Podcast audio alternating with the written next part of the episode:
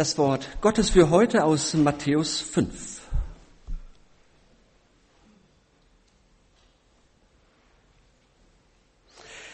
Als er aber das Volk sah, ging er auf einen Berg und setzte sich, und seine Jünger traten zu ihm. Und er tat seinen Mund auf und lehrte sie und sprach, Selig sind die da geistlich arm sind, denn ihrer ist das Himmelreich. Selig sind die da Leid tragen, denn sie sollen getröstet werden. Selig sind die Sanftmütigen, denn sie werden das Erdreich besitzen. Selig sind die da hungert und dürstet nach der Gerechtigkeit, denn sie sollen satt werden. Selig sind die Barmherzigen, denn sie werden Barmherzigkeit erlangen. Selig sind die reines Herzens sind, denn sie werden Gott schauen. Selig sind die Friedfertigen, denn sie werden Gottes Kinder heißen. Selig sind, die um der Gerechtigkeit willen verfolgt werden, denn ihrer ist das Himmelreich. Selig seid ihr, wenn euch die Menschen um meinetwillen schmähen und verfolgen und reden allerlei Übles gegen euch, wenn sie damit lügen. Seid fröhlich und getrost. Es wird euch im Himmel reichlich belohnt werden. Denn ebenso haben sie verfolgt die Propheten, die vor euch gewesen sind. Liebe Geschwister, wenn man Menschen beglückwünscht, dann kann man das ja also auf die ganz klassische Art und Weise tun. Manche versuchen dann aber auch sehr originell zu sein. Zum Beispiel, du denkst wohl, du bist etwas Besonderes, weil du heute Geburtstag hast. Ach Quatsch, du bist doch jeden Tag etwas Besonderes. Oder hier, du bist jeden Tag doch etwas Besonderes. Ein schöner Glückwunsch, Glückwunsch. Man sollte seinen Glückwunsch aber auch immer an den Richtigen richten. Ich weiß noch, ich war acht Jahre alt, dann sagten meine Eltern, äh, wir müssen zu Hesses, da, hat, äh, da, da ist Geburtstag. Okay, wir alle mit und dann, der die Tür aufmachte, ich habe hab ihm gleich gratuliert. Äh, komischerweise, ich, also das war Hartwig, aber Martin kriegte die ganzen Geschenke. Ich wusste gar nicht wieso. Bis ich dann realisierte, ach, ich habe dem Falschen gratuliert. Kann also auch passieren. Meistens beglückwünscht man ja anlässlich von schönen Ereignissen.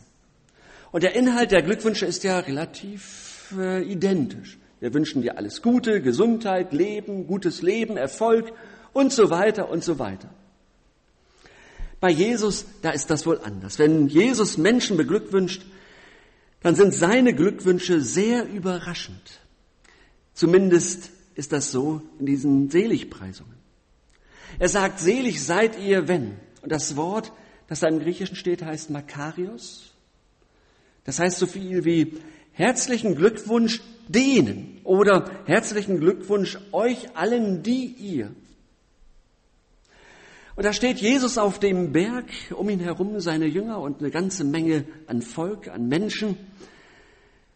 Und dass Jesus auf einem Berg steht, das ist kein Zufall. Es hat nicht nur einen praktischen Grund, sondern ich glaube ja, dass das einen tiefen symbolischen Wert hat. Etwas Besonderes. Wir kennen das. Deutlich wird das, wenn man sich die Berge im Alten Testament oder auch im Neuen Testament mal anguckt. Auf den Bergen, da geschieht immer Besonderes, Hervorragendes. Gott begegnet Menschen. Hunderte, Tausende von Menschen hören Jesus zu. Und Jesus spricht ohne Mikrofon, atemlos, hängen sie an seinen Lippen, denn sie verstehen etwas, äh, das Jesus Besonderes verkündet. So ähnlich muss das gewesen sein, so ähnlich, sage ich ganz bewusst, wie bei einem Dokumentarfilm von Sönke Wortmann. Einige von euch, von Ihnen werden das kennen. Deutschland ein Sommermärchen. Ich weiß nicht, hat jemand von Ihnen, von euch dieses Sommermärchen, das mal gesehen, diesen Film? Ja? Einige, mehr hier, mehr hier angesiedelt. Alles klar. Wer das gesehen hat über die Fußball-Weltmeisterschaft im Jahre 2006, wer diesen Film gesehen hat, hat ja hin und wieder als Zuschauer miterlebt, wie Klinsmann seine Jungs vorbereitet hat in der Kabine. Und diese Kabinenansprachen, die waren hoch emotional. Man fokussierte sich auf eine Sache. Und als Zuschauer bekam man eine Ahnung davon, nämlich, ach, so ist das also, wenn man Fußballnationalspieler ist. So ist das. Und so ähnlich ist das bei der Bergpredigt. Jesus steht auf einem Berg, sagt den Jüngern und dem Volk etwas und das Volk hört zu, was Jesus seinen Jüngern sagt. Und die Leute ringsherum sagen, ach, so ist das also, wenn man ein Jünger von Jesus ist. Das wusste ich bis jetzt gar nicht. So ist das. So fühlt sich das an. Das und das gehört dazu. Das ist ja spannend. Jetzt höre ich mal zu, wie das ganz andere Leben mit Jesus aussieht. Am letzten Sonntag habe ich schon etwas über geistlich arm sein gesagt. Ich stehe mit leeren Händen vor Gott, erwarte alles von ihm, denn ich habe ihm nichts zu bringen. Und dieser Satz wird ja von vielen nicht verstanden, auch damals schon, aber auch vor 100 Jahren nicht. Der Philosoph Friedrich Nietzsche hat sinngemäß gesagt, das ist doch ein Gott für Schwächlinge. Ein Gott, der den Menschen sagt, her herzlichen Glückwunsch, wenn ihr Leid tragt. Und der die Leute vertröstet, das ist doch kein Gott für heldische Menschen. Ja, tatsächlich. Da haben wir wohl ein unterschiedliches Bild von, vom Menschen und auch von Gott. Wir sehen uns eher, wie Luther, als Bettler vor Gott und nicht als Helden, die keinen Gott brauchen. Ich habe von mir aus Gott nichts zu bieten. Alles, was ich bekomme, ist ein Geschenk. Und am Ende wende ich mich oder werde ich bei Gott sein. Eine zweite Seligpreisung. Selig sind die Sanftmütigen, denn sie werden das Erdreich besitzen. Jetzt weiß ich nicht, äh, welche Gedanken, welche Bilder in eurem Kopf entstehen, wenn ihr an Sanftmut denkt.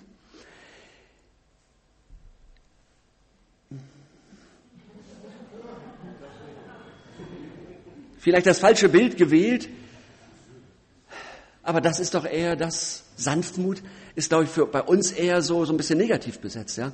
Hm. Mir fällt dazu ein Mensch aus der Bibel ein, Abraham, aus dem Alten Testament, ein Musterbeispiel für Sanftmut. Er hat sich gestritten mit Lot, seinem Neffen. Und die Hirten der beiden haben sich auch immer wieder gestritten, weil sie festgestellt haben, das reicht alles nicht. Die ganzen Weideplätze, die reichen nicht.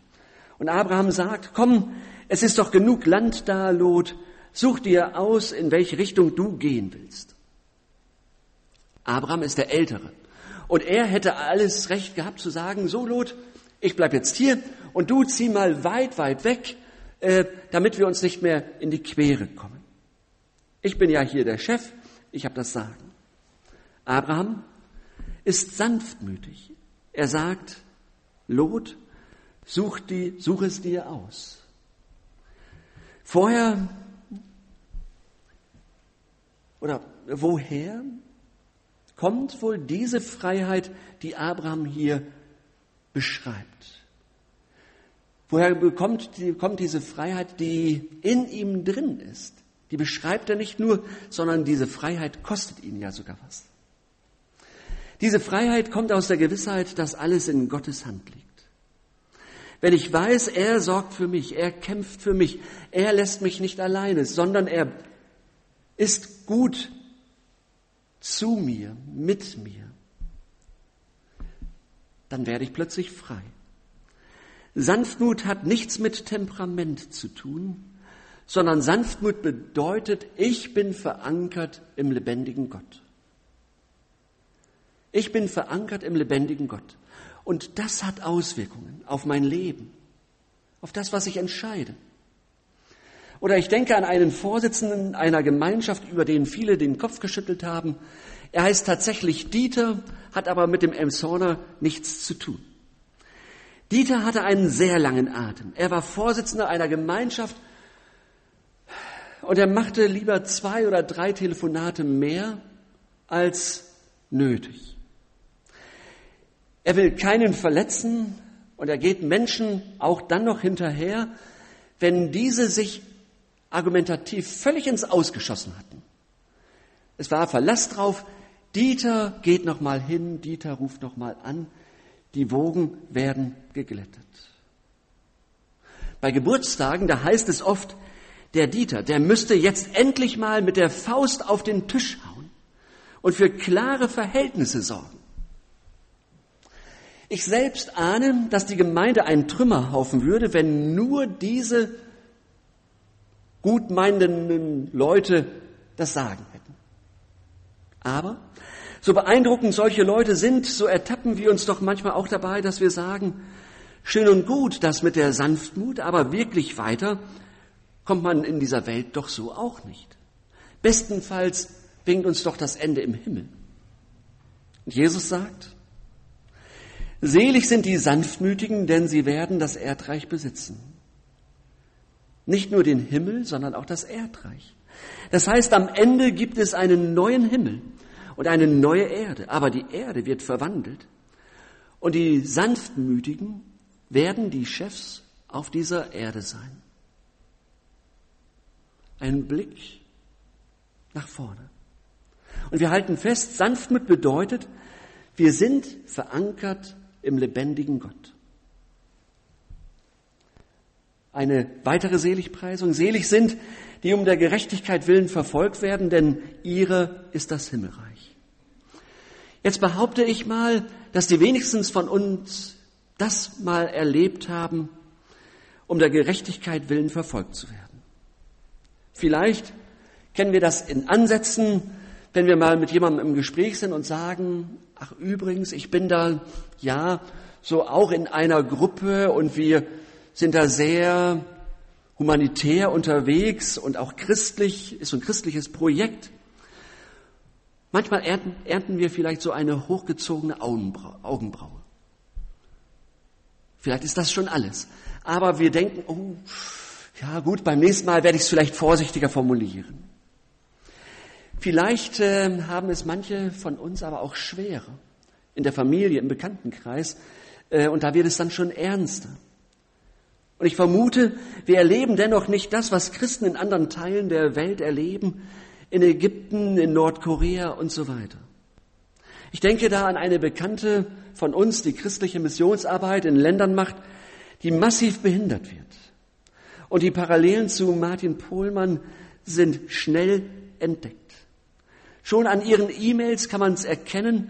Sie gebraucht immer nur Abkürzungen, die man irgendwann auch versteht. Denn sie weiß, die E-Mails werden irgendwo durchleuchtet und gescreent oder gescannt und da wird geguckt nach christlichen Schlüsselwörtern. Sie versucht, das Ganze irgendwie abzumildern und trotzdem deutlich zu schreiben. Und sie muss befürchten, dass bei jeder Versammlung, in der sie ist, plötzlich die Tür aufgeht, eine Horde von Leuten reinkommt, mit Knüppeln bewaffnet und die Anwesenden niederknüppelt. Das kennt sie. Und für solche Menschen ist der Satz, selig sind, die um der Gerechtigkeit willen verfolgt werden, ein Rettungsanker. Weil sie sich sagen, okay, was wir hier erleben, das ist furchtbar, das ist schlimm, diesen Druck auszuhalten nicht, zu, nicht genau zu wissen, was passiert jetzt, wenn wir hier, uns hier treffen, was passiert, äh, wenn Sie meine Bibel finden und so weiter. Für sie ist es ein Rettungsanker, weil es auch ein, für sie deutlich macht, wir sind nicht auf dem falschen Weg. Im Gegenteil. Jesus hat damals schon gesagt, es kann vorkommen, dass wir um seinetwillen verfolgt werden. Und er hat gesagt, trotzdem, Selig seid ihr, ich bin an eurer Seite. Und wenn wir gerade eben Psalm 139 gehört und gelesen haben, da wird etwas deutlich von dem, was Menschen brauchen, die verfolgt werden. Dieses Verwurzeltsein in Gott, zu wissen, wo ich auch bin, Gott ist bei mir. Keine Sekunde, keine Situation ohne den lebendigen Gott. Da geht es plötzlich ganz tief. Das bleibt nie an der Oberfläche. Das geht gar nicht. Da geht es ganz tief ins Leben hinein. Was heißt das für uns? Was heißt das Ganze für uns, diese Seligpreisungen? Vielleicht ist euch aufgefallen, dass an keiner Stelle eine Aufforderung genannt wird. Jesus sagt herzlichen Glückwunsch denen, die so sind. Und er macht dadurch Lust auf ein solches Leben. Er sagt ja nicht, Hauptsache, ihr führt ein richtig anstrengendes Leben. Sowas gibt es ja, dass Menschen sagen, oder auf einen Pastorentreffen, der sagen, wann immer mich Gemeindeglieder um Rat fragen, die zwischen zwei Entscheidungsmöglichkeiten stehen, sage ich immer, dass sie den schwereren Weg gehen sollen, denn der schwerere Weg, auf dem liegt der Wille Gottes. Sage ich nicht, ja? Das ist eben nicht der Fall. Das ist nicht das, was Jesus hier meint. Es geht nicht um Hauptsache möglichst anstrengend, sondern es geht um Hauptsache ein Jünger von Jesus sein. Jesus sagt, Hauptsache, ihr seid meine Jünger und dann kann das alles dazugehören. Natürlich auch. Dass es ausdrücklich um Jünger von Jesus geht, das merkt man dann in einem Vers weiter. Selig seid ihr, wenn euch die Menschen um meinetwillen schmähen und verfolgen und reden allerlei Übles gegen euch, wenn sie damit lügen. Es geht also die ganze Zeit um Menschen, die mit Jesus leben. Und Jesus sagt nun über solche Menschen, Menschen, die mit mir leben, auf die kann das alles zutreffen. Das sind Menschen, die wissen, dass sie Gott nichts vorzuweisen haben. Das sind Menschen, die wahrscheinlich Leid tragen werden müssen. Das sind Menschen, die hoffentlich die Sanftmut Gottes immer wieder erleben und dass diese Sanftmut auf sie abfährt, abfärbt. Und das sind Menschen, die hoffentlich hungrig sind nach der Gerechtigkeit. Deshalb kann das Leben als Jünger von Jesus herausfordernd sein, spannend, aber auch schmerzhaft und auch anstrengend. Ganz anders auch als jedes andere Leben. Aber Jesus sagt, das ist das einzige Leben, das Wert hat und das einzige Leben, das eine Zukunft hat. Und nun kommt doch noch eine Aufforderung in den Seligpreisungen. Und zwar, seid fröhlich und getrost. Das ist die Aufforderung. Seid fröhlich. Es wird euch im Himmel reichlich belohnt werden. Freut euch, denn ihr wisst, so anstrengend und schwierig euer Leben sein kann, ihr wisst, worauf ihr zugeht. Ich stelle mir das einfach mal so vor, wie das einmal sein wird bei Gott. So eine Zeitreise in die Zeit, in der wir ganz bei Gott sein werden, in Gottes Zukunft, in der Erde und Himmel verwandelt sind.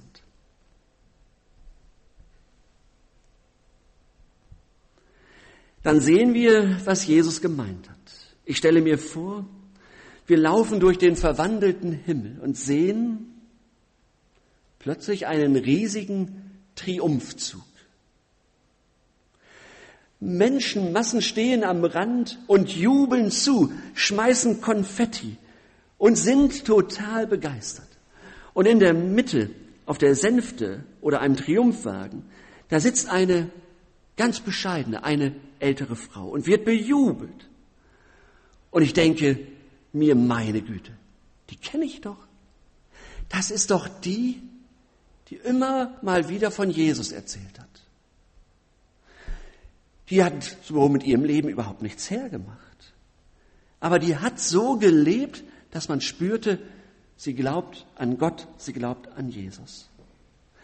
Das war so eine, die wusste die ganze Zeit, sie hat Gott nichts zu bieten. Und ich denke an den Satz, selig sind die, die da geistlich arm sind, denn ihrer ist das Himmelreich. Oder ich stelle mir vor, ich laufe durch eine verwandelte Erde und treffe Menschen, die haben noch ganz rote Wangen. Man merkt an ihrem Gesicht, dass sie noch vor kurzem geweint haben. Aber sie haben solch einen Gesichtsausdruck, den nur Menschen haben können, die gerade auch getröstet war, wurden. Die Tränen sind abgewischt, das Weinen hört auf und sie fangen wieder an, sich zu freuen. Und da denke ich an den Satz, selig sind, die der Leid tragen, denn sie sollen getröstet werden. Oder ich stelle mir vor, ich bin auf dieser verwandelten Erde unterwegs, stehe plötzlich an einem Berghang und vor mir breitet sich eine gewaltige Landschaft aus. Da sind die He, die Täler, da sind die Hügel, Flüsse, Bäche, Wälder, alles wunderschön. Gänse nicht zu vergessen. Und dann merke ich, an diesem Berghang, da steht noch jemand anders. Und wenn ich ihn anschaue, dann fühle ich sofort, mit dem kann ich was anfangen. Der wird mich verstehen. Hier fühle ich mich wohl. Ich fühle mich wohl und ich habe den Eindruck, dem kann ich jetzt alles sagen. Ich habe den Eindruck, der nimmt mir nichts krumm. Der nimmt sich auch selbst nicht wichtig. Und er sagt freundlich, guten Tag. Und dann guckt er auch auf diese Landschaft und sagt, Entschuldigung, ich muss leider los. Ich muss mich um meinen Garten hier kümmern. Und ich denke an den Satz, selig sind die Sanftmütigen, denn sie werden das Erdreich besitzen. Das ist das, was Jesus meint. Er sagt damit, das ist das einzige Leben, das Wert hat. Und das ist das einzige Leben, das Bestand hat. Damit macht er Lust darauf, ein Jünger Jesu zu sein. Damit macht er Lust, ein Jünger Jesu zu sein. Nehmt euch heute einen Gedanken mit und freut euch darüber, dass ihr zu Jesus gehört. Amen. Ich bete mit uns. Danke, lieber Herr Jesus Christus, für deine Gegenwart. Wir freuen uns unendlich darüber, dass wir dich kennen dürfen. Und wenn wir einen Blick in die Zukunft werfen, dann sehen wir, wie sich unser Leben nochmal so verändert hat. Und weil wir das wissen, dass unsere Zukunft so aussehen wird, verändert das auch unsere Gegenwart. Wir möchten so leben als Menschen, die ganz mit dir leben, die das schon alles kennen, was einmal kommen wird. Und wir möchten dich von Herzen darum bitten, dass wir als deine Jünger, als deine Nachfolger so fröhlich leben können, dass es abfärbt. Und wir möchten so leben, so eindeutig, so klar, dass wir auch in den Situationen, in denen es schwierig wird, uns zu dir zu bekennen, doch auch sagen, wer, zu wem wir gehören. Wir bitten dich für die Menschen, die wir kennen, die in solchen Schwierigkeiten drinstecken, weil sie an dich glauben. Wir möchten dich bitten für die weltweite Christenheit, wo sie verfolgt wird. Wir bitten deinen Segen, deine Kraft und dein Hineinkommen in ihr Leben. Herr, wir sind immer fasziniert von Menschen, die unter Verfolgung leiden und doch fröhlich Christ sein dürfen. So tief geht der Glaube an dich. Wir bitten dich, dass wir selbst Menschen werden, die ganz tief wissen, du bist unser Herr. Amen.